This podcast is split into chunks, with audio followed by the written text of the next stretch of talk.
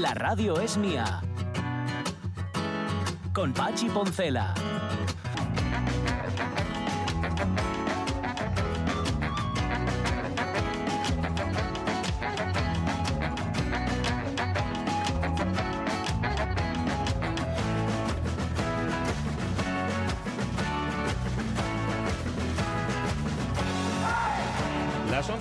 La mañana, a lo mejor no habéis escuchado nunca el, el apelativo churifluri. Pues, pues no, mira. ¿A que no? Pues No. mira, churifluri es un adjetivo, esto se lo debo a Fernando Losada, que fuimos compañeros, bueno, el que fue consejero del Sporting, trabajamos juntos en muchísimas ocasiones. Y él definía a las personas churifluri como alguien que es, que es poco de fiar, ¿no? ¿Ah, sí? Sí, que ese y un churifluri. Y claro, Me yo creo que viene de la canción Tutti Frutti, ¿no? De churifluri. Ah, bueno, bueno. esa, ¿no? Yo creo que viene de ahí. Y no sé por qué, a ver, no es que haya visto ningún churifluri hoy por la mañana ni nada, es que de repente se me vino a la cabeza y me parece de esos hallazgos, Sí. ¿verdad? Que, que cuando los incorporas ya a tu vocabulario no lo sueltas más. Sí. Churifluri, Ya, apúntalo, ¿eh? Esto sí. apúntalo, pues, para siempre. Otra cosa que tenía que la esta sí la apunté porque no quería que se me olvidara y, y pensé inmediatamente en Rubén Martínez, lo que son las cosas, ¿eh? A ver. Ah, asociaciones de ideas que haces. Atención, Rubén. Eh, hubo un tiempo en el que se llevó en verano la camisa de manga corta con corbata. Ahora mismo no es nada habitual ver a nadie con camisa de manga corta con corbata, pero en tiempo sí. Y no solamente camisa de manga corta blanca, sino Eso es camisa de manga corta de colores. Muy noventero. Eso es Muy- noventero. Muy noventero, sí, sí. Me estoy acordando de una película que posiblemente hayáis visto, que es Glengarry Glen Rose. Glengarry Glen Rose es una película. Yo creo que el guion es de David Mamet, con lo cual ya está dicho todo. pues David Uf. Mamet es un Sí. grandísimo guionista, autor teatral, etcétera. Tiene en el reparto de esa película incluye a nombres como Jack Lemmon, Al Pacino, Alan Arkin o incluso Alec Baldwin que sale al principio de la película y que está rotundo de bien. de- Pues que está- vamos. y que es, a ver, el año yo creo que está a finales de los 80, principios de los 90, una cosa así, que todos de- de- discurren en una oficina de seguros donde los tíos son todos paisanos, no venden absolutamente nada y llega uno de la central que es eh, Alec Baldwin a ponerle las pilas y a decirles que el primer premio es un coche y el segundo premio el el- un juego de cuchillos y el Ah, tercero el sí, sí. despido, esa, ¿no? Vale. En esa película yo creo que es el, el sumum de las camisas de manga corta con corbata. y el único, atención, Claro, es un ambiente empresarial. Claro, ¿no? y encima Sí. que hace mucho calor, están sudando, Sí. tal, tal. El único que no lleva, bueno, aparte de Alec Baldwin, que que viene de la central, el que lleva camisa de manga larga era el único que vendía mucho y el que tenía más clase, que era el personaje de Al Pacino. Y ese iba de manga larga y encima dando lecciones a todo el mundo. Pero, pero bueno, me acordé de, de ambas cosas. ¿Y por qué lo relacioné con Rubén Martínez? Pues no tengo ni idea. Porque como siempre se mete con lo del jersey Puede ser, y tal, y- ¿no? igual es por eso. Y, es puntilloso para la estética. Pensé en otra peli más, pero que sí que sí que puede servir para mm, confirmar que tampoco está tan mal llevar camisa de manga corta con corbata, que es el Coloso en llamas. Cuando Steve Ah. McQueen, Ah. el Taz Queen, bueno, ¿no? perdona, Steve Ah, McQueen, ya, que Steve se McQueen ponga nos vale. o se quite Sí, lo este- que quiera. bueno, en este caso se quitaba el mono de bombero cuando iba a apagar Sí, el incendio y sí. aparecía con la camisa y con la corbata. A Steve McQueen sí le quedaba bien. Hombre, A mí no. Hombre. Ya está, queda, queda dicho. ¿cómo se llama? Mm, igual Jorge me ayuda. Un personaje de cómic, mm, no de cómic, de tira cómica, francés, francesa, el autor.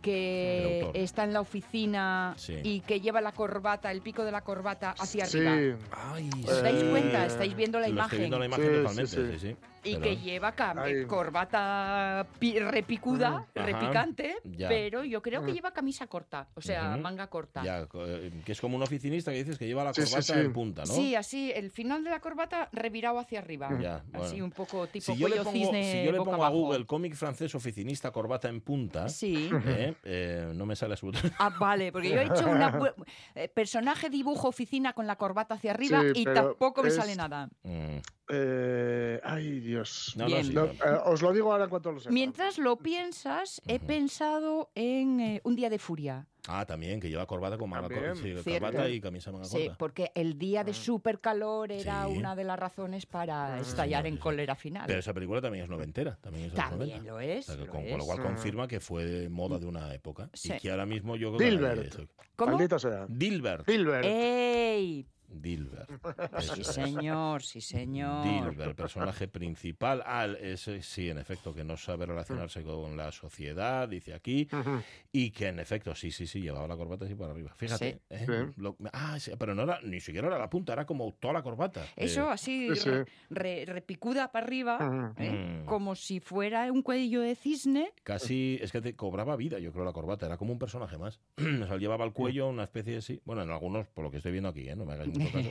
Pero ahí está. Bueno, pues nada, estas son reflexiones para que, nada, si no tenéis nada que pensar hoy por la mañana o tenéis cosas que no os agradan, que eso también puede pasar. Igual tenéis en la cabeza un montón de cosas que para qué os sirven y nosotros venimos a, plantear alternativas. Mira, lo de la camisa, lo de la manga corta y titutato. Sí. ¿Y qué me dices de cuando se llevaban los trajes, trajes Mm.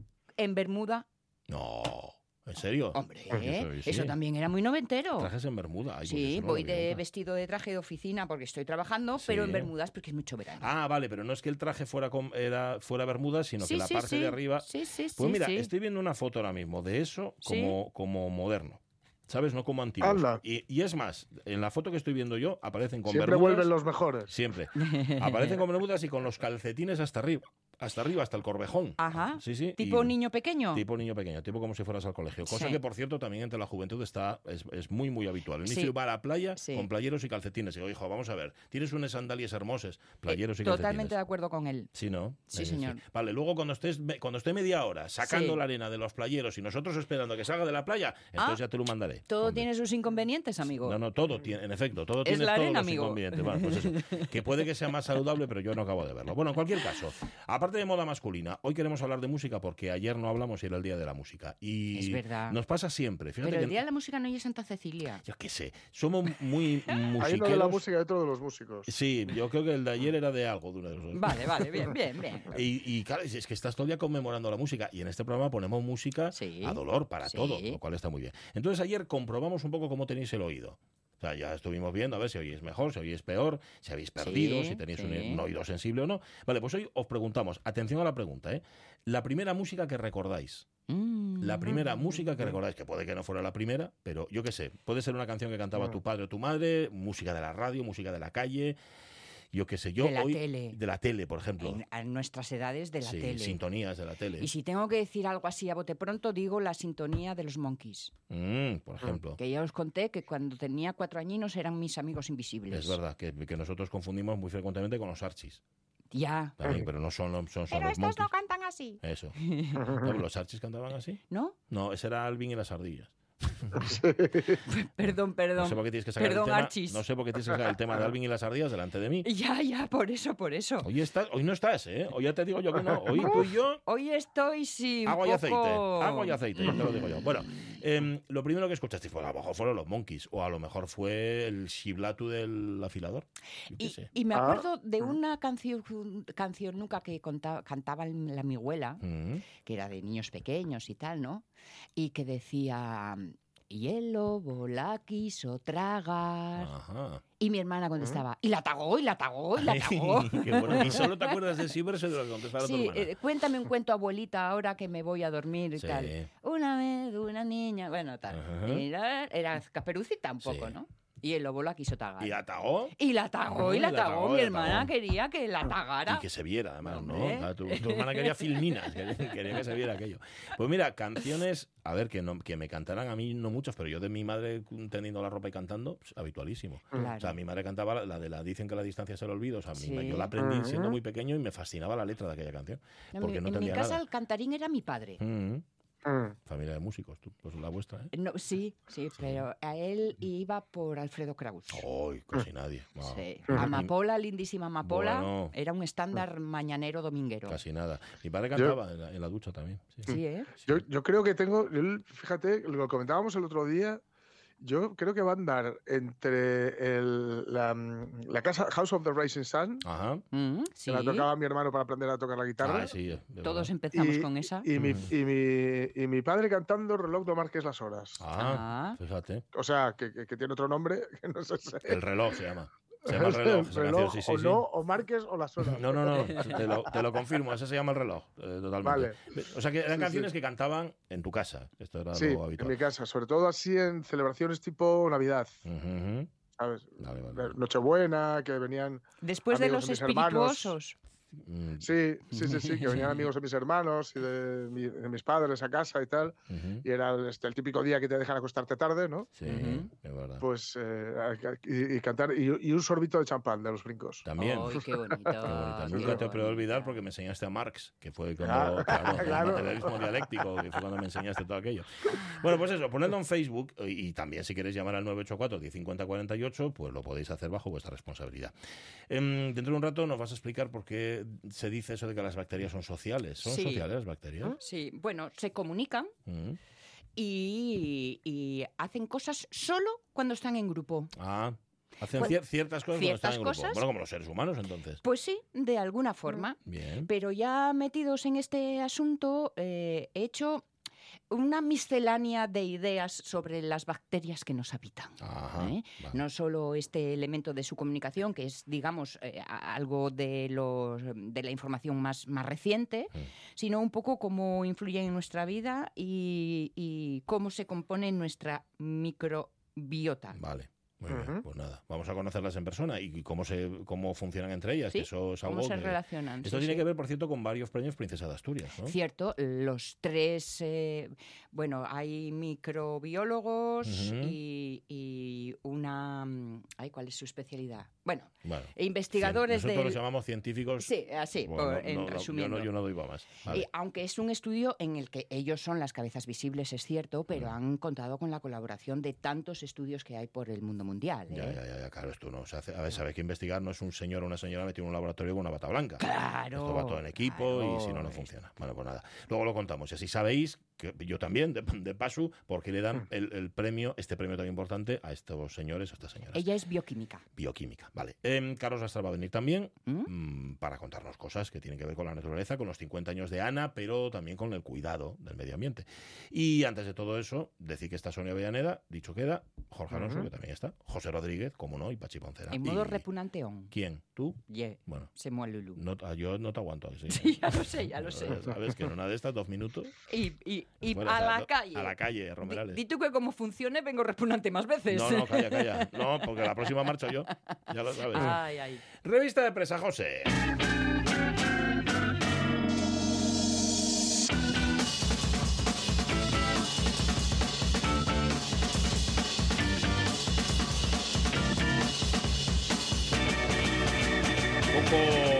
Poco hoy el, el estudio en el que estamos. Eso sí, ha puesto, está muy bien, muy bien puesto hoy, Sonia Avellaneda, Sí. el aire acondicionado. Está puesto perfecto. Lo tenemos, lo estamos domando, ¿eh? Sí, la gradación es no molesta, no me viene un- así una especie como de corriente del golfo. Sin embargo, está ahí, te acaricia sí, sí. suavemente, con una ligera temperatura. Bueno, Parece ¿Eh? un anuncio de tulipán negro. Totalmente. Qué viejuno. totalmente. Yo no os digo dónde tengo yo los limones del Caribe. Digo que los tengo aquí, es que compré antes limones Sí, del Caribe. ¿no? Mientras no cabalgues desnudo sobre a lomos de un caballo blanco, Dame tiempo. Dejadme que encuentre el caballo homosexual de las montañas y ya veréis vosotros si tal. Bueno, oye, esta noticia se nos había quedado de ayer y me encanta, Sí. me encanta el título. Sí, sí, sí.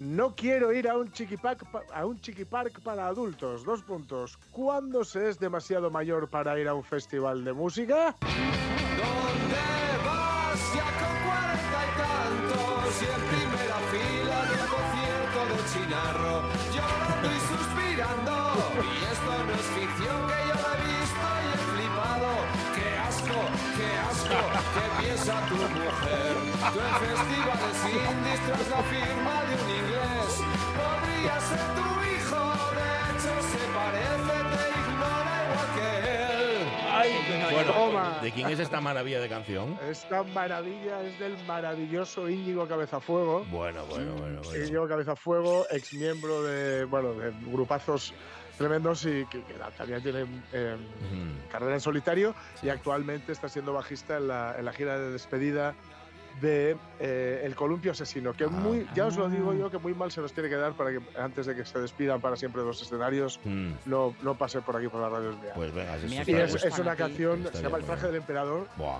Tiene, tiene otra que es eh, Resaca de un bohemio, que es buenísima, que dice, no me, mi- no me hables en el ascensor, no me, no, no ves que me escondo tras gafas de sol. qué bueno, qué bueno. A mí Pero aquí le tira, tira, tira con bala, ¿eh? Sí. Tira con bala que habéis podido ver Sí, sí, Sí. sí. a, a- a los, a los que, pues eso, van eh, eh, con cuarenta y tantos a festivales, a conciertos del Chinarro y la última frase de persiguiendo a un, a un inglés que se parece a tu hijo, podría ser tu hijo, Sí. se- de hecho se parece y te ignora igual que él. Sí, sí. Totalmente. Bueno, en fin, dice la noticia que si atendemos a las cifras y los carteles de los más recientes festivales, eh, pues... mm, Nunca, nunca se es demasiado mayor. Claro, nunca se No, es demasiado nunca. mayor, ¿no? Claro. Nunca se es demasiado mayor, porque Mm. hay artistas veteranos, de hecho, dentro de nada, yo creo que es la semana que viene, Sí. el BBK Legends, que es, hay un BBK, que es el festival este que se hace en Bilbao, que es una pasada, con un cartelón tremendo, Mm, y luego BB BBK Legends con grupos más talluditos, digamos, ¿no? sí. Y entonces, bueno, pues digamos que es un concierto, a ver, por supuesto, hay chavales que a lo mejor acaban de descubrir a esos grupos y van encantados de la vida, ¿no? Claro, claro. Pero que son conciertos, mm, digamos que con unos horarios más adecuados a- a- al paso del tiempo, ¿no? Ujú. Intentando ser más cómodo. Y ojo, en los, en los festivales, digamos, como el Mad Cool, que es otro de 15 días, el Primavera Sound, que no hace nada, o, o los que tenemos más cercanos por aquí, los Metrópoli, Bombastic, etcétera, hay entradas VIP Ujú. que lo que intentan es atraer a consumidores, por un lado, con mayor poder adquisitivo, es Sí. decir, mayores, Claro, Sí. claro. Claro. Para poder bailar hasta la madrugada, pero con un asiento cerca. Ah, por si acaso, ¿no? y, y con no tanta gente y no tanto chaval rondando por allí que digamos Agobiando y tal, ¿no? es, es lo que te puede decir "Va, madre mía tengo que ir al baño tengo que hacer esta cola porque no sé qué porque esto por lo otro Sí. o Ya. estoy cansado o, o me están aquí eh, están aquí perreando estos guajes y yo no puedo yo no puedo agacharme por las llaves ¿no? Lo, lo del asiento, ah, lo de las colas, fantástico. Sí, muy bien. Y que no haya garrafón. También, también, claro, que te pongan Sí, primeras bueno, marcas. que ¿no? ya tenemos el hígado un poco, ¿sabes? Sí, eso- cebollado. eso bueno se le, se le presupone a, a cualquier parte del festival que no haya garrafón Sí, pero sí. bueno, Bien, bien, pero en fin, además de presuponer que sea real. Sí. claro. Que sea cierto. Claro, yo para, para esto siempre, claro, yo el, el- mi, mi método es el ir al backstage y beberme el catering de los músicos. Ah, Claro. muy bien. ahí, no hay, ahí no hay fallo. Claro, tú además, como tienes pinta músico, Claro, ¿sabes? claro, Oye, yo, eh, Coco, Coco, el del Ruta de Barcelona, Sí. el del Ruta 66, eh, siempre dijo que, que, bueno, que la, cosa era entrar con eh.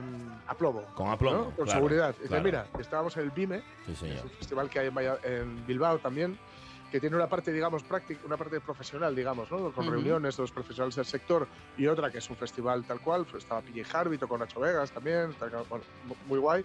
Dice, mira, yo no tengo yo no, no tengo pase para hoy, Ujú. eh, para, para backstage, pero tú, tú, tú, tú, tú, hola, ¿qué tal? Al tío que está a la puerta. Mm. Y pum, y entró. Claro. Claro, tal cual. Aplomo, seguridad. A sí, plomo, sí, sí, a total- plomo. Totalmente. Y luego fuimos además, bueno, esto es un poco más tétrico, pero os lo aseguro que, que, que era, mm, digamos, con buena intención. Eh, se, se había acabado pues el, el catering precisamente en, Mm. en la zona de backstage donde estábamos. Digo, espera, vamos un momento aquí a, Mm, a- a este de aquí al lado. Sí. Y bueno, y si está él, y en ese momento ese chico tenía una lesión y no podía andar. Dice, ¿qué va a hacer? Si está él. ¿qué va a hacer? Yo cuando era joven y aguerrida y de- te decían, ¿de qué marca? Yo decía, de tu botella. Ajá, claro. claro. Sí. Por, su- por supuesto. Claro. Bueno, dos cosas que voy a decir. Una, eh, el, ya se lo dije ayer a Sonia Villaneda, el 15 de julio me voy a ver a Rubén Blades Ah. a, a Jerez, a Jerez y me, me voy, a, voy a estar sentado porque es de sentado. Que Qué lo guay. sepáis. Acabaremos todos de pie, pero vamos a, va a ser de Sí. sentado porque si no, si llega a ser de pie, no voy. Eso ya para Ujú. empezar. Y segundo, ¿tú, tú has leído o habéis leído, digo a Jorge Sí. porque es más de ir a sí, festivales, em, una, una tendencia de la que están un poco hartos los músicos y es que cuando hay festivales y actúan varios grupos, Sí. Sí. hay gente que se dedica a coger sitio en las Sí. primeras filas para ver no ese grupo que está actuando, sino Al siguiente. siguiente. Y entonces se ponen a bostezar, a hacer gestos ostentosos de que esto me aburre Sí. mucho, Sí. yo estoy esperando por los siguientes, a ver si acabas y Eso, tal. ¿Esto eso me, me ha tocado vivirlo como público. Sí, ¿verdad? Sí, me ha tocado vivirlo como público, es bastante molesto. Es concretamente para ver a PJ Harvey en un privado de la Sound, en la última gira. Y, mm, y había gente que, bueno, quería ver a otra, otra banda que iban y después, Sigur Ross creo que era. Sí. Y me ha tocado eso. Y además, y como y, y sé de músicos que me lo han contado en primera, en primera o sea, Sí. a viva voz, Sí. Como precisamente Nacho, Ajá. eh, que en un, en un San Mateo en Oviedo, Mm. eh, pues tuvieron a bien ponerle antes de Natos War. Natos War es un grupo de música urbana que lo peta, eh, lo peta muchísimo entre la, la chavalería. Sí. Sí. Entonces la chavalería tomó al asalto eh, la plaza de la catedral, Sí. que era donde se hacían entonces, y, y eran las 10, 15, prim- pero 10, 15 primeras filas del concierto de Nacho. Pues fíjate. Y evidentemente, entre lo que hacen Natos y War y lo que hace Nacho Vegas, No hay ver. un universo. Claro. Entonces bostezaban y tuvo que oír cosas que, a ver, a mí me hicieron gracia, pero a él no. No, claro. ¿Esto qué es, Víctor Manuel? Es que cua- cuando estás allá arriba, claro, es que no, no te hace gracia que, Y, que le- te, y- que te y llame le- Víctor y me Manuel. consta que el concierto no fue especialmente brillante Mm. por eso. Claro, porque, Porque te, te tal- te Hombre, desmoraliza. y- no me extraña. Y respecto a lo que dices de Rubén Blades, que Ujú. sepas que una amiga lo vio el año pasado en Cruilla, el Sí. Festival de Cruilla, que es un Y- festival muy chulo. Y no estuvo bien, ¿no? Y está- no, no, no, Ah. no. Y es- está flotando todavía. Sí, ¿eh? Vale, pues nada. Sí, No Oye, me tú, además, ¿cómo me mandó, me mandó, ¿sabes esta cosa que haces como para quedar, para decir, mira, me acordé de ti, pero en realidad es para pasártelo por la cara Sí. y, mandarte, y mandarte el Pedro Navaja, ¿sabes? El videollamada. Sí. Cual, bueno, yo lo haré, yo lo haré también, pero con cariño, ¿eh? que, lo- que lo sepáis. Sí, que lo sí. sepáis. Em, estaba repasando, está aquí Ujú. Carlos Lastra metido, metido, metido por los apuntes, porque yo no sé, Carlos Lastra, Sí. ¿cómo puedes entender tu propia letra? Ya, verlo, sí, eh. sí, sí. Y Es, pa' verlo, es- eh. es el minimalismo llevado. Es alucinante. Es- Y luego además hay que correr de aquí a allá y tal, Porque porque unos números nos para hace- seguirlo. Las tablas, Nos hace las tablas sos- del lineal B micénicas era- tenían la letra más ancha. Sí, sí, sí. Y me hace sospechar que fuiste un gran hacedor de, De chuletas. No, no, no, no. no. Hacedor que no utilice, no, No, pa- no, no no. para utilizar. Hombre, no sé, si les vais ya para qué entonces, Bueno, para venderles. Para el resumín, para el No, no, no. todo algunas aquí. sí, pero no, no, no. Los mis apuntes en general eran así. Sí, ¿eh? sí, ¿eh? Era un, Todo pet- concentrado. un petiguño, Claro. porque de aquella se sacaban muchos apuntes, no como es. ahora, que están sentados allí y no apunten nada. Así no te los pedía nadie, ¿no? Los últimos, lo- los últimos cursos que, que tuve y tal, pues tú ves a la gente, desde luego no apunta nada de cuánto expliques. ¿Y, Yo y cómo allí. ¿Y cómo esperan saberlo luego? Pues no lo sé, no lo sé de dónde lo quieren saber, hombre, saben que se sigue algún libro más o menos y tal y cual, y Mm. sobre todo lo, lo que pasaba últimamente es que estaban con los ordenadores en el pupitre, eso ¿eh? sí. Y con el- que no sé lo que estaban haciendo con ellos, pero bueno, porque podían estar jugando a, la- Totalmente. a- a los, Al a los- solitario. al solitario y eso, Mm, pero bueno, ya, de, de aquella, de la nuestra época, entonces sí que había que tomar de apuntes, además nosotros que éramos de biología y cosas de esas, y zoología y Hay así, mucho nombre pues ahí. mu- mucho nombre y mucho dibujo. Claro. También, Yo acuérdome, también. bueno, teníamos un, un montón de lápices de colores, porque por Mm. ejemplo en zoología, pues eh, dibujábamos los animales y cada órgano, cada, el digestivo, el respiratorio, no sé qué, de un color diferente en Sí. toda la escala animal. Mm. Y entonces, bueno, había mucho que... ah, eh, De hecho, bueno, yo lo que comprobé alguna vez mirando los apuntes y es que dibujaba mucho mejor al final que al principio. Sí. No, o sea, a base de, de- sacar y rápido. Cogiste mano, fuiste cogiendo Sí. mano. Y, y- y los apuntes y, y- y los letreros y tal, de este tipo, claro, por eso te habitúas a una manera de funcionar y... Lo que no saben los estudiantes de ahora es que ese ingente curro, porque las cosas como son, eh, dejaba, iba calando, dejaba huella, ¿no? Sí, sí, Esa sí, sí. conexión cerebro-mano mm, deja sí, una sí, sí, impronta sí, que sí. no deja una lectura a luz. ¿No? Y además allí tenías que seguirlo cada día, porque si perdías algún día, pues perdías mucho y tal, en fin. Quedaba, bueno. El prove perru quedaba sin hígado, ¿no? que tocaba ese día. De comer los apuntes. Bueno, em, a ver, vamos a desentrañar lo que tienes ahí de estos 50 años de Ana, Carlos Lastra, y a ver si llegamos al 97. Por lo, menos, por lo menos va una hoja de cada año. Bueno. ya sí. año. Ya me, ya me sí. limité a que fuera una hoja sola. Por eso tiene que ser tan pequeño, porque Claro, si no, no, no me cabe en una. Más de una no. Vale. Nada más de una no. Está bien. Bueno, de todas maneras quería empezar con una con noticias, con actualidad, que hacemoslo muchas veces y tal, y una noticia mala y una noticia buena. Bueno, Mm. pues la noticia mala, evidentemente, y que vuelven los toros a la plaza de Chichón. Pues ¿eh? sí, y, Que- por, y por vía de urgencia, además, por- porque yo creo que es de las ¿Este primeras verano cosas ya? que he hecho. Sí, sí, sí, Sí, sí, sí. cosas que hablan de habrá- sí, que ver si primeras, además de la las plaza primeras, de y es sintomático, las primeras. Perdona, Jorge, que es que eh, Carlos no te oye. Ah, Ujú. que digo que habrá que ver si Ah, aguanta Jorge, la plaza de toros perdona. de Gijón. Sí, di. ¿Eh? Que a ver si aguanta la Plaza de Toros en Gijón. A ver, Sí, a ver si dicen no que cae. sí, dicen que sí, dicen que sí, que tiene, está pendiente de obras, pero que para esta temporada por lo menos aguanta, o esta, no sé si se llama temporada, eh, esta feria, La no sé cómo lo La llaman. feria, la feria. Bueno, el caso es que, bueno, primeras, eh, digamos, iniciativas de la alcaldesa con Vox. Bueno, pues pla- eh, toros, eh, volver atrás la, eh, la peatonalización de la zona del muro. Ahora que todo está por peatonalizarse cada vez más y tal, y en pleno verano, cuando más gente tendría que caminar por allí, pues revierten la peatonalización aquella, eliminan la prohibición de que entren coches de estos sin etiqueta al centro de Xixón, que, estaba establecido y que hay una Sí. norma comunitaria, también hacer zonas de bajas emisiones en los centros de las ciudades, y bien, unas cuantas medidas así muy ambientales y muy, muy interesantes. Bueno, encantados, ¿no? Eso, nosotros encantados, obviamente, sí, Bueno. con, como primera medida. Eso lo, por la parte mala, la parte buena, bueno, pues eh, acordaros que hablamos una vez de la reintroducción, no reintroducción, sino introducción por primera vez, porque no lo sabía, Sí. de los pigargos, Sí, esos, esas-. Esos grandes eh, eh, depredadores, esas grandes aves eh, rapaces en la zona de Peñamellera, eh, no, Peñamellera no, arriba de Deva, Ah. eh, en Pimiango concretamente, y eh, un proyecto que eh, se desarrolló, que se aprobó en 2021. eh, Era un proyecto que financió nada menos que el Ministerio de Transición Ecológica o para la Transición Ecológica con 360 millones de euros.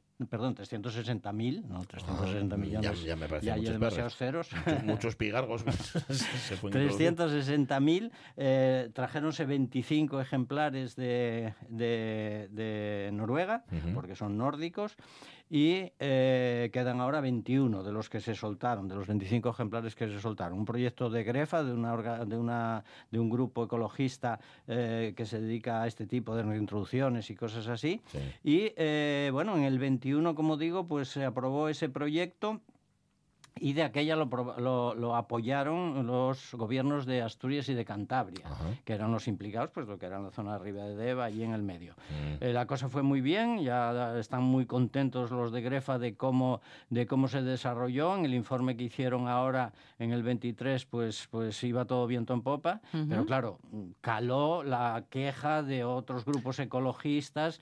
Eh, bueno, nosotros aquí nos quejamos también en su momento y concretamente Ecologistas en La SEO, o sea, la Sociedad Española de Ornitología, y la coordinadora ecologista, pues eh, de Asturias se oponen a que se continúe ese proyecto y eh, eso caló. El gobierno de Asturias y el de Cantabria lo cortaron, o sea, Ajá. no lo, no, lo, no lo siguen, o sea, por eso ya la noticia buena. Sí. ¿eh? Y bueno, de todas maneras, estos grupos piden más porque piden que esos 21 ejemplares que se eliminen, Ya. o sea, que se saquen. Ya. Porque, claro, una especie que no llegue aquí, Ya. que nunca la hubo aquí, por eso eh, no os disteis cuenta de que dije que no era reintroducción, sino Sí, introducción de sí, nuevas, sí, sí. ¿eh? porque la- está previsto en la legislación que se reintroduzcan especies extinguidas, concretamente eh, en- cuando la primera catálogo de especies extinguidas del Ministerio, pues eh, de 2018, pues se declaró como especie no, no existente en, en la península, o en España, vamos, y eh, por lo tanto lleva una introducción nueva. Vale, eh, yo es que soy ansia viva y ya hace como 10 minutos que te lo quiero preguntar. Si esta especie no llega aquí, ¿a santo de que hay que introducirla aquí? Sí, sí, es decir, es ¿con, una- con qué criterio? ¿Cuál es el criterio para decir, vamos a. Pues yo que sé, el al- el quebrantahuesos. objetivo al menos. ¿no? Claro, si dice, pues, no sé, Sí, o el cualquier otra especie, pues el quebrantahuesos. El quebrantahuesos es una especie que había y que entonces dejó de haber y, y entonces, bueno, pues se intenta que vuelva a estar, no sé qué, y de hecho hay un proyecto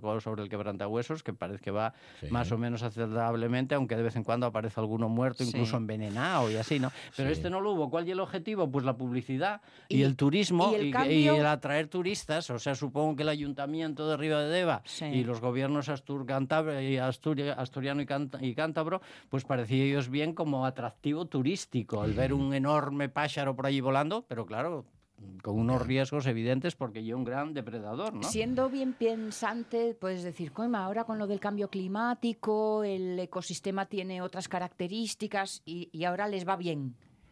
Pero no. No, No, la al cara con revés. la que me En miras. tal vale, caso al perdón, revés, perdón, porque perdón. date cuenta, date cuenta que hay una especie nórdica, con lo cual Ya, si estará ya. habituada a algo, estará habituada al a- a- frío. al frío más bien Sí, o, a, sí, sí. o a zonas más frías. Pues, pues eh, por eso no estaba aquí. Si encima hay cambio climático, pues Peor peor, aún, para con peor- ello, ¿no? peor Pero bueno, cosa, eh, entonces eh, que Un se gaste pigardo. dinero y que y que y, y, bueno la, la gente se mosqueó porque tienen miedo que, que coma que son eh, carroñeros pero comen también peces otras aves eh, mamíferos incluso pues incluso los ganaderos pues están mosqueados porque pueden eh, Alterar un ecosistema nunca trajo buenas consecuencias, ¿eh? pues claro que no, claro que no. Y por ejemplo, una de las cosas que, que la SEO mm, eh, eh, ponía de manifiesto era el, pila- el peligro, por ejemplo, para otra especie de ave como el cormorán moñudo y una especie protegida en Asturias. Y entonces, bueno, pues sobre esos sí que depredan claramente o pueden depredar los, los pigargos. Que con el cormorán también hay sus más y sus menos. Que Sí, hay bueno, y el otro critica. cormorán, en Ah, realidad. Vale, vale, el vale. cormorán, hay dos cormoranes. Hay uno que y el que está en el catálogo y que es más o menos costero, nada costero, más. sí, ¿eh? Y pesca, pero bueno, pesca en el mar y tal. Y luego el que da tantos problemas para los pescadores ríos, del ¿no? río y el otro cormorán normal, que y el que se mete por, por, por los ríos arriba. ¿eh? Eso, eso, pero bueno, vale, el moñudo, de hecho, está protegido, está en el catálogo asturiano de especies protegidas. Muy bien. Bueno, pues esas dos noticias para Bueno, empezar. vale. Y luego para seguir el 96, pues enlecemos con la, la semana pasada y hablábamos de una noticia importante del año 96, que era la, que, la de que nos propusieron para el premio Princesa de Asturias, Ajá, ¿acordáis vos, no? Sí. Bueno, pues en, en abril del 96, eh, la, el- la Asociación Defensa del Patrimonio Asturiano pues nos propuso, con, unas, eh, con una propuesta muy encomiástica y demás, ¿no? Eh, en abril nos proponían, para mayo teníamos ya 30 apoyos, porque eh, para los premios eh, Princesa ahora, Príncipe en aquella época, pues está establecido que se pueden aportar, además de la propuesta de, de, de- de quien proponga y luego delibera el jurado y todo eso, pues puede haber apoyos de, distinta gente o instituciones. Bueno, pues 30 nosotros- teníais. Para mayo teníamos 30, pero es que en junio, Sí. cuando se falló, teníamos 75 ya. ¿eh? 75 apoyos y así todo. En junio se falló y no nos lo dieron. Obviamente lo dieron a Nava. De hecho, eh, años después, eh, esa propuesta fue en el 96, que cumplíamos justamente 25 años. En el 2001, ah, cuando cumplíamos 30 años, pues reunimos todos los escritos de apoyo en un tomo especial de Asturnatura, Oh. porque desde luego lle una joya que Pues como sí, tal la tenemos, porque aquí hay un montón de autoridades, un montón te, de te iba, instituciones. te iba a preguntar, ¿qué que- instituciones así eh, destacadas? pues- Pues, algunas, no me algún las nombre propio, sesenta y sí. tantas, igual son muchas. De hecho, eh, qué sé yo, eh, antiguos rectores de la universidad, Sí. antiguos responsables de medio ambiente de Asturias, antiguos presidentes de la asociación, desde luego, claro, Mm. otras autoridades académicas, catedráticos varios por aquí, eh, catedráticos de universidad en materias relacionadas con el medio ambiente, eh, mm, otros profesores investigadores, colegio listos. oficial de varios colegios, vamos, el colegio oficial de biólogos, eh, colectivo de profesores de enseñanza primaria, secundaria y universidad, artistas, escritores y, de medios de comunicación, de por ejemplo Gonzalo Suárez, el Ah. director de cine, eh, Gonzalo Torrente Ballester,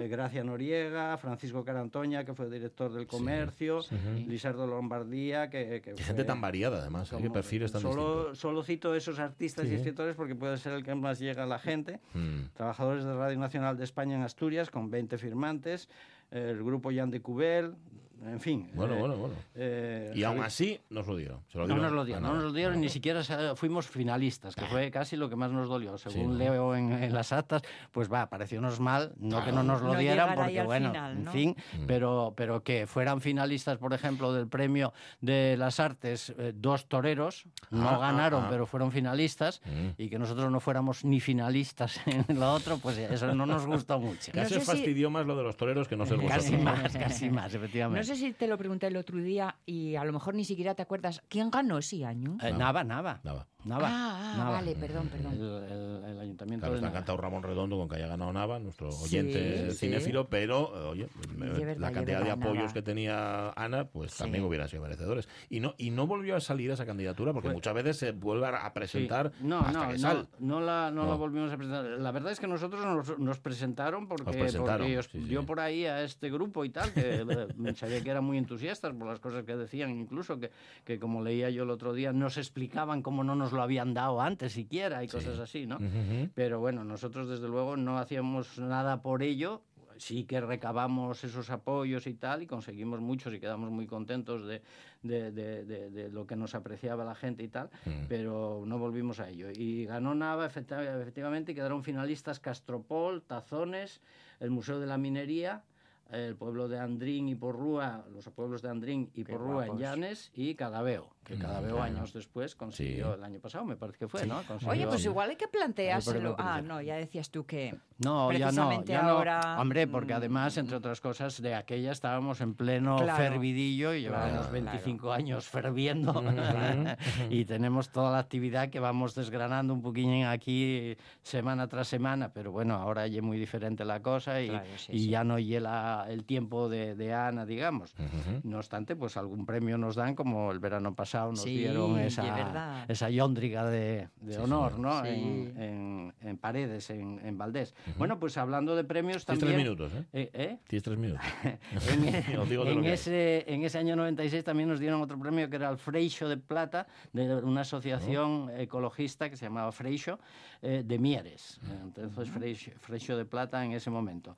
Y en ese, en ese año 96, pues precisamente fue cuando retomamos Asturnatura. Hubo cuatro años que no lo habíamos publicado, cambiamos de formato, antes era formato cuartilla, después a partir de ese año 96 fue formato eh, folio y eh, bueno, pues preparamos el tomo de, de- de esos cuatro años que habían pasado y coincidiendo con el 25 aniversario de Ana. ¿no? Y otro libro en el que participamos, por lo menos algunos de los de Ana, eh, fue un libro sobre los asturcones.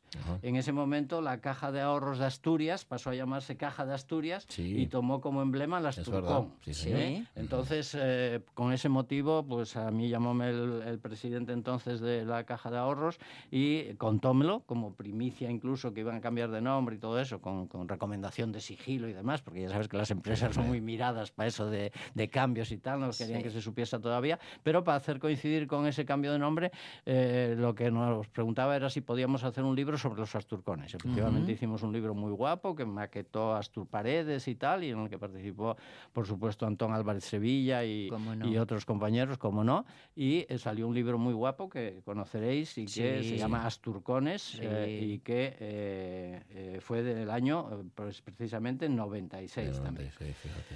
Eh, bueno, pues esas son cosas, eh, más o menos ya está, eh, acabó el tiempo, ¿no? Sí. Eh, Bueno, una última noticia Venga, del da- 96 de esta Doite una más, de la que va metiendo la sintonía Bueno, pues una relacionada con la radio, porque entamó Ah. en el año 96 un nuevo programa eh, en Radio Asturias, un programa que consistía en un minuto diario, un minuto diario, en, eh, que se titulaba algo así como, o algo así no, se titulaba ¿Qué hay ahí afuera? Lo hacía Quique Pascual, y entonces era contar un poco fenología, es decir, ahí afuera pues Sí. acaban de llegar las golondrinas. Qué punto. guapo Y eso. eso contado en un minutín eh, durante, durante todos los días del año. ¿Os Eso fue- acordáis en la nueva un- una cosiquina pequeñina, pequeñina que hacía todos los días Arce también? Sí, bueno, sigue haciéndola, sigue haciéndolo. Lo que pasa es que ahora sale en la sección de la Nueva España de agenda de, de Ah, actividades es que en culturales y digital tal. no lo veo. Ah, ah, no, no, en la, bueno, en la el normal, en, papel, todas, eh, en papel, claro, en digital no saldrá a lo mejor. lo sé, no no sé lo si será la agenda o no en lo digital. Y que pero- una especie de agenda del día natural. ¿no? Sí, sí, sí, pero tiene una columna incluso con una foto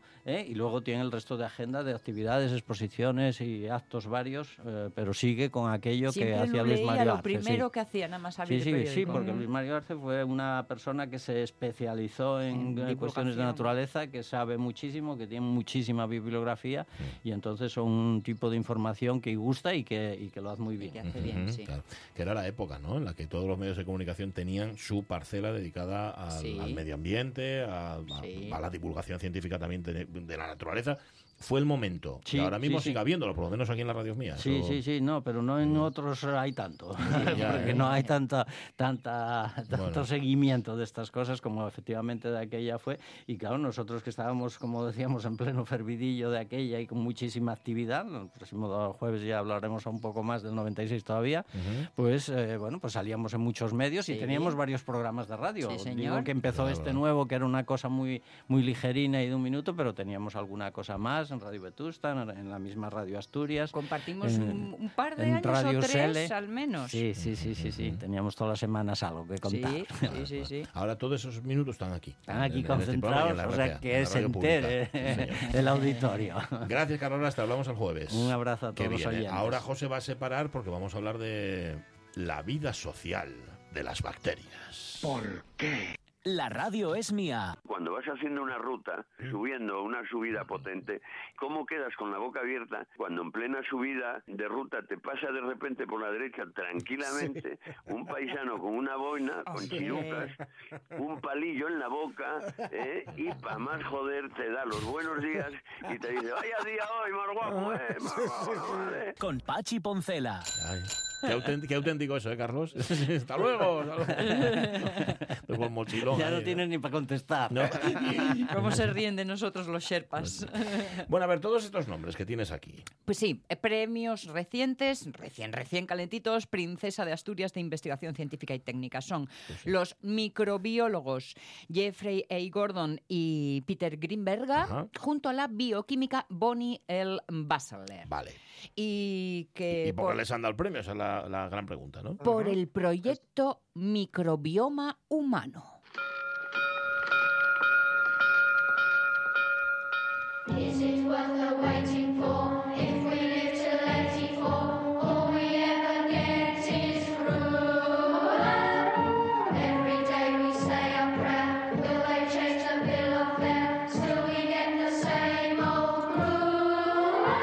escuchamos a los compañerinos de Oliver Twist Sí. pidiendo, pues Ajá. eso, comidita. Manduca. Oye, ¿viste bi- bi- microbioma o microbiota? Bien, mira, me, me gusta que me hagas esta pregunta. Ah, ya me conoces, voy si pone el dedo en la llaga. Sí.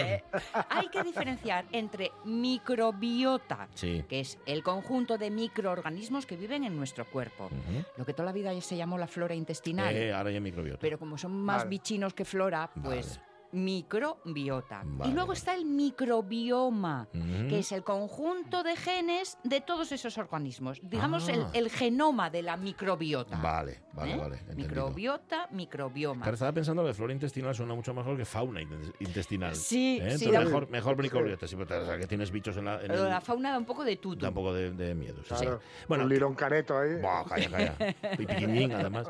Bueno, el proyecto Bi- Bi- Microbioma Humano, ¿eso qué es? un trabajo internacional, pero se inició en el Instituto Nacional de Salud de los Estados Unidos, donde están estos tres señores que os he mencionado y que se Sí. han llevado el premio.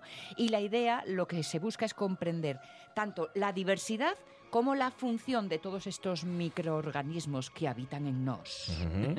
Bien. La conclusión más importante es esa relación de simbiosis que se establece entre ellos y el huésped, Nosotros. ¿eh? Vale. Y eh, de- cuando lo comprendamos bien, podemos saber cómo influyen en nuestra salud y además diseñar nuevas estrategias terapéuticas. Claro. Con lo cual, imagínate, tenemos muchas soluciones en nuestro interior. En concreto, mm, Jeffrey A. Gordon estudia la microbiota, es decir, esas miles de especies Sí. que él forman, pero Peter Greenberga y Bonnie Blesser lo que estudian es cómo estas bacterias se comunican entre ellas. Sea lo que sea, es mayor que un virus. Probaremos con un filtro de una micra. Eh, debe de ser muy grande. Necesitaremos un matamoscas. Perfecto. Ahora utilizaremos dos micras. Dutton Stone. Hemos descubierto su tamaño. Tiene un diámetro de unas dos micras. Posee el tamaño de una célula. Interesante.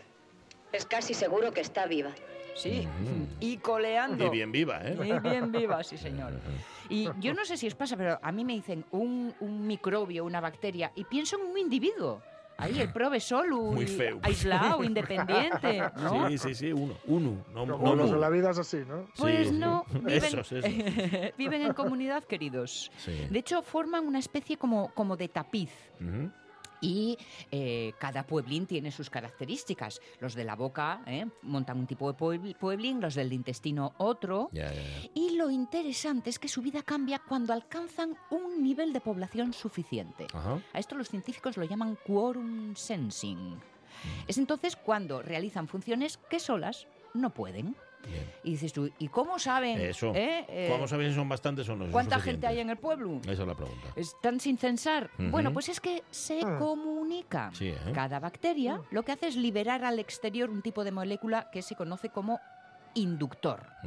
Entonces, cuando el entorno tiene una concentración sin- eh, suficiente, pues dicen, date, ya Ya estamos está, todos. ya. O al menos ya somos suficientes. Hay quórum. Hay quórum, que se dice. Eso Vale. es. Ujú. Entonces es cuando este inductor penetra en el interior de la bacteria y lo que hace es que algunos de sus genes se expresen y ya todas juntas pueden realizar funciones como mejorar su pueblo, Sí. ¿eh? hacen obras en el pueblo. Ah. Es decir, crean ese manto pegajoso sobre el que se instalan. Que asfalten, ¿no? eh, asfaltan. Aranda. La- el- Hacen sexta feria en casa. También. Crean toxinas o, por ejemplo, enzimas bioluminiscentes. Mm. En fin, hacen cosas que por, como individuo no pueden hacer. Ya. Y hay que decir no solo hablan entre sí, Sí. ¿eh? son majas y van bien, sino que además que también con los vecinos ajenos también establecen relaciones. Por ejemplo. Nuestras propias células. Ah, las bacterias hablan con las células. Sí, se comunican. ¿Qué ya. tal? Buenos días. Eh. El otro dice guachi guachi, Oh, pero ¿eh? Ahí hay un algo que hace que se ajá.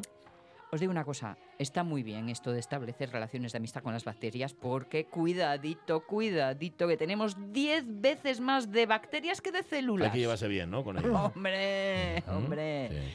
Se dice que hay 2 kilos de nuestro peso que son tobacterias. Ahora lo entiendo todo. Anda. Claro. Ahora, ahora entiendo mi sobrepeso, de dónde viene. Es, Claro. es bacteriológico. Es bacteriano, sí. El mío, bacteriano. Bueno, em, importante que, que haya suficiente, que haya quórum, ¿no? Exacto, que Vale. haya quórum, por lo Sí. tanto que haya cantidad. Y que se ha variado también, que si no hay variedad. Sí, en la variedad está el gusto, amigos. Ajá. 10.000 tipos distintos de bacterias, eso sí, en distintos porcentajes. De hecho, cada uno de nosotros tenemos un porcentaje diferente. Digamos que podemos decir que tenemos nuestro combo particular. Sí. ¿eh? Y ahí ya es cuando entre todos unos eh, con los ácidos grasos, otros vitaminas, neurotransmisores, hormonas. Ojo, neurotransmisores, Sí. hormonas. Acordaos que se llama a nuestro intestino el segundo Es cerebro. es ¿eh? Todo va muy bien mientras se mantiene el equilibrio. Sí.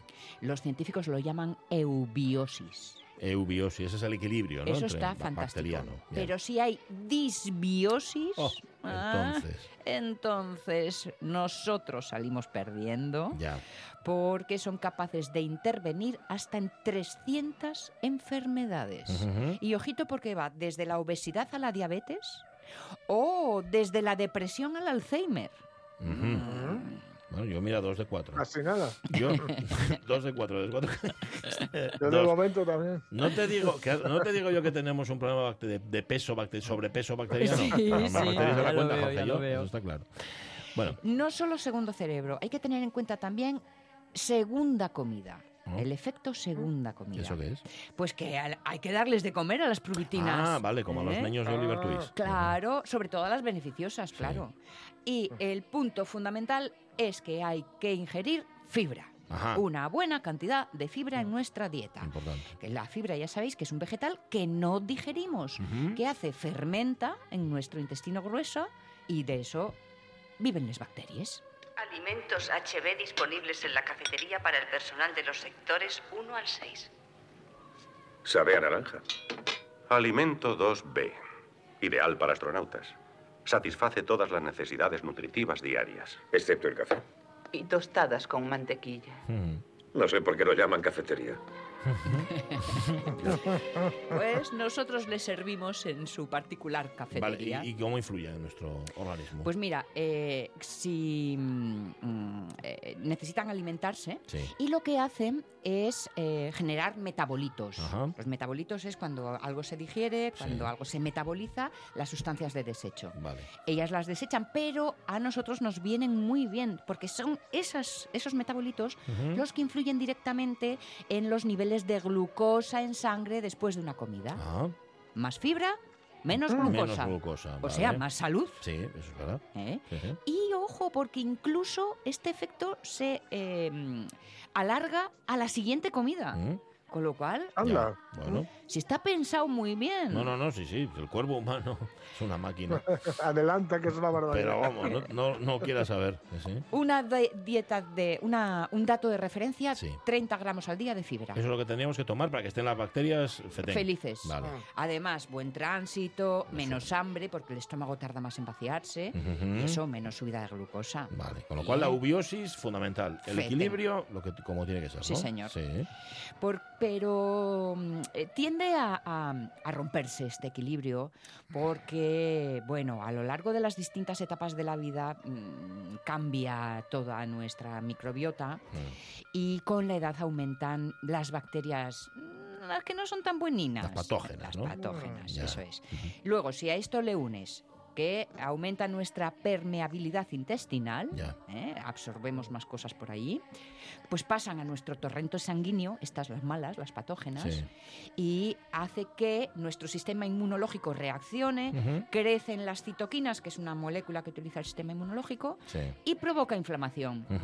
Mal negocio, amigo. Ya. Ahora, tú que eres tan obsesa con, en el buen sentido, Sí. si es que existe el buen sentido en la, en la En obsesión, la obsesión. para mantener joven nuestra microbiota, ¿qué hay que comer? Muy fácil. Verás. Pescado azul. Ah, bien. Cuanto más piquiñín, mejor. Vale, bocartín. Bocartín, Perfecto. unos Vale. parrochines, Maravilloso. Oh. Buah. legumbres. Bueno, bien. Eh, una lentejas. fabadina. Bueno, Hombre. los garbanzos, con lo que me gustan a mí los Garbancinos. garbanzos. Calla por Dios. Cebolla, puerro, También. ajos. Muerte social, pero para el cuerpo estupendo. Bueno, si quieres alinear todo esto, perejil y romero, fantástico. Eso está muy bien, ¿eh? Omega 3, Mm. que lo encontramos en el pescadín azul, pero no solo. Vale. ¿eh?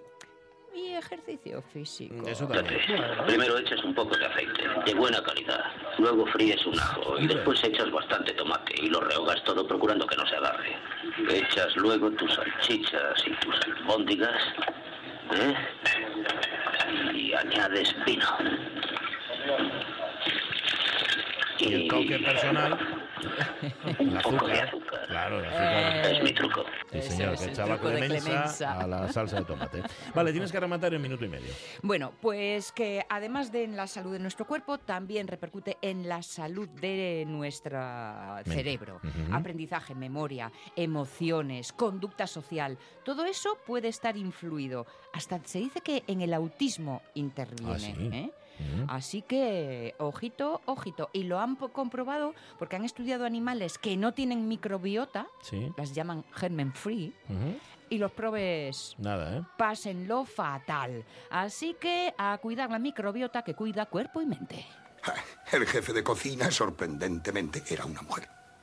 Comimos codornices en sarcófago. Un plato que había creado ella misma. La chef era capaz de transformar una cena en una especie de asunto amoroso, en una relación apasionada en la cual uno acababa por no diferenciar entre apetito físico y apetito espiritual. Tenía fama de ser el mayor genio culinario de su época. Lo que estamos comiendo es nada menos que codornices en sarcófago. Aleluya. Aleluya. Yo creo que si le cambian el nombre tampoco pasa nada, ¿eh? Sí, señor, sí, señor. Que sepáis que cuando tienes eh, relación estrecha con otro ser humano, Sí.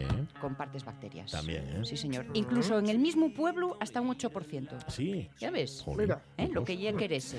Pues nada, cuidarme esa microbiota, eh, que cuidáis también de paso el microbioma y que sepáis por qué le han dado el premio a estos señores y a esta señora, el premio Princesa de Asturias, que no iludieron a Ana, pero se lo dieron a, a los investigadores. Las 12 las noticias.